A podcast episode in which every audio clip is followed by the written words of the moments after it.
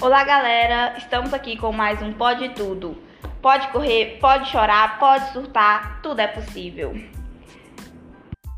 Bom dia, boa tarde, boa noite. Não sei a hora que vocês estão vendo esse podcast. Os dias estão difíceis, né? Para descontrair, estamos aqui hoje com as convidadas do estudantes do Instituto Federal, Milena e Yasmin. E aí, pessoal, joia? Tudo bem com vocês? É um prazer receber vocês aqui hoje pra gente conversar um pouco. Prazer é nosso. Bom, esses dias vi uma reportagem do G1 que dizia o seguinte: pela primeira vez uma luz foi detectada por trás de um buraco negro. É, sim, eu fiquei sabendo mesmo desse negócio. É uma coisa super interessante, né? E, tipo, mas no meio disso tudo tem uma coisa que me deixou em dúvida sobre isso de onde surgiu o buraco negro. Então, o buraco negro surgiu a partir de uma teoria chamada Teoria da Relatividade Geral. Essa teoria consiste em uma descoberta de Albert Einstein. E para você ter uma noção, Einstein só conseguiu descobrir essa teoria a partir de uma dúvida sobre a lei da gravidade. Ele desconfiava que aquilo não estava certo, que aquela lei não dava, não fazia sentido nenhum um corpo atrair o outro. Como vemos em livros e estudos em sala de aula, como eu também aprendi, a lei da gravidade é onde dois corpos se atraem de acordo com sua massa, como a maçã, de acordo que é igual a como a maçã caiu na cabeça de Isaac Newton, quando ele estava debaixo da macieira. Queria eu também poder criar uma lei a partir de uma maçã, uma manga cair na minha cabeça, seria uma maravilha, né? Mas é tipo isso, seria uma coisa bem interessante. É, pois é. Mas então, após anos de estudo, ele descobriu que quando colocamos uma estrela de uma massa como o Sol, uma massa muito grande como a do Sol, ele vai pesar sobre o espaço. Para entender melhor, eu vou dar um exemplo. Quando colocamos uma bola de bilhar, aquela bola bem grandona, ou aquela bola de boliche, em cima de um lençol, ele ocupará uma curvatura. Ele vai fazer uma curvatura embaixo do, da bola. Onde qualquer objeto de menor massa vamos dizer, um carrinho pequeno de brinquedo, tipo aquele de infância, que todo mundo já brincou ou já roubou de um primo, não importa. quem nunca? É, quem nunca? tentaria, vai, tentaria seguir em linha reta sobre o lençol, esse carrinho, mas ele ficaria preso na curvatura que a bola faz. O mesmo acontece com o Sol e a Terra. Por, por isso, temos o movimento de translação. Nossa, isso é muito interessante. Mas assim, você falou sobre como surgiu. Eu gostaria de saber o que é um buraco negro. Então, buraco negro ele é um corpo celeste com uma concentração de massa muito maior que seu corpo. Ele também é chamado de estrela fantasma. que estranho, estrela fantasma. Por, Por que são chamadas de estrelas fantasmas? Então, esse nome ele é confuso mesmo, mas vamos explicar de um jeito mais fácil. São chamadas de estrela fantasma porque são estrelas mortas, no mínimo 10 vezes maior que a massa do Sol, que consome todo seu combustível, onde acaba entrando em colapso por não suportar sua própria gravidade. Quando acontece, o buraco negro se funde ou colide com um objeto ligeiramente menos denso, como estrelas de nêutron. Isso cria ondulações no espaço-tempo chamadas de ondas gravitacionais. Ah, sim, deu para entender, mas afinal, o que são ondas gravitacionais?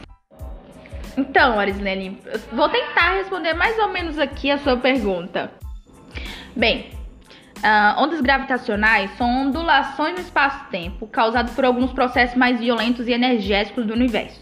O Albert Einstein previu a existência de ondas gravitacionais em 1916, em sua teoria da relatividade geral, aquela que eu expliquei mais cedo.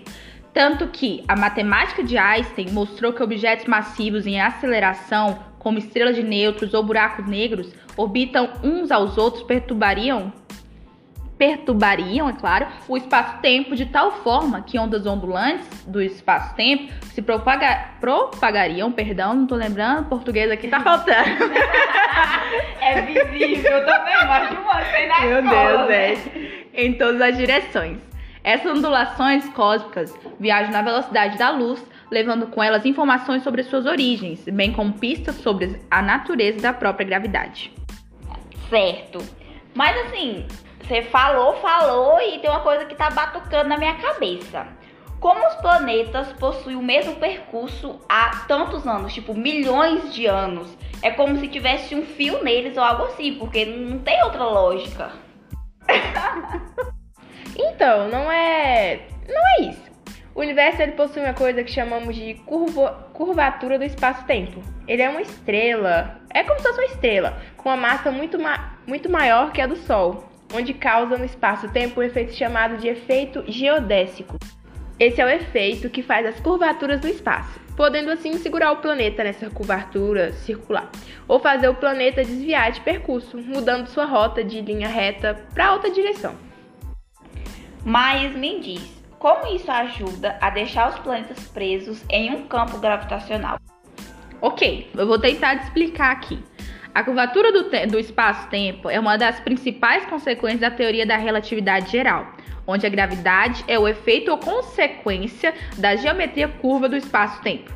A presença de um corpo, ou de uma terra, ou de qualquer estrela que existe, altera a relação entre espaço e o tempo, provocando aceleração em tudo que estiver em sua volta.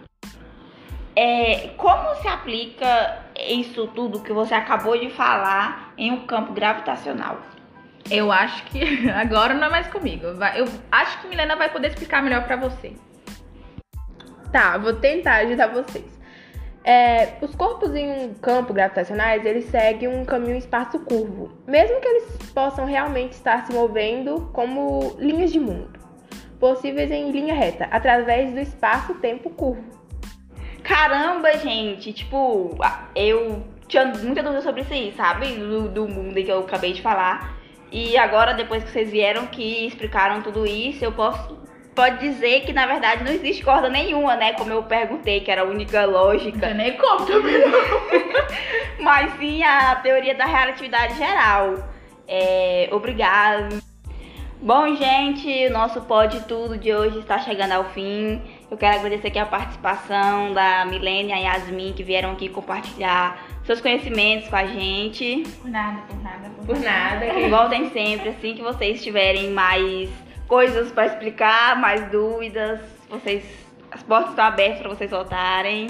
Eu espero, pelo amor de Deus, que vocês vão lá e estudam mais sobre a teoria da relatividade geral. Ela é muito legal e você fica. A sua mente é como se fosse. Aquilo não é verdade, mas vocês vão ver.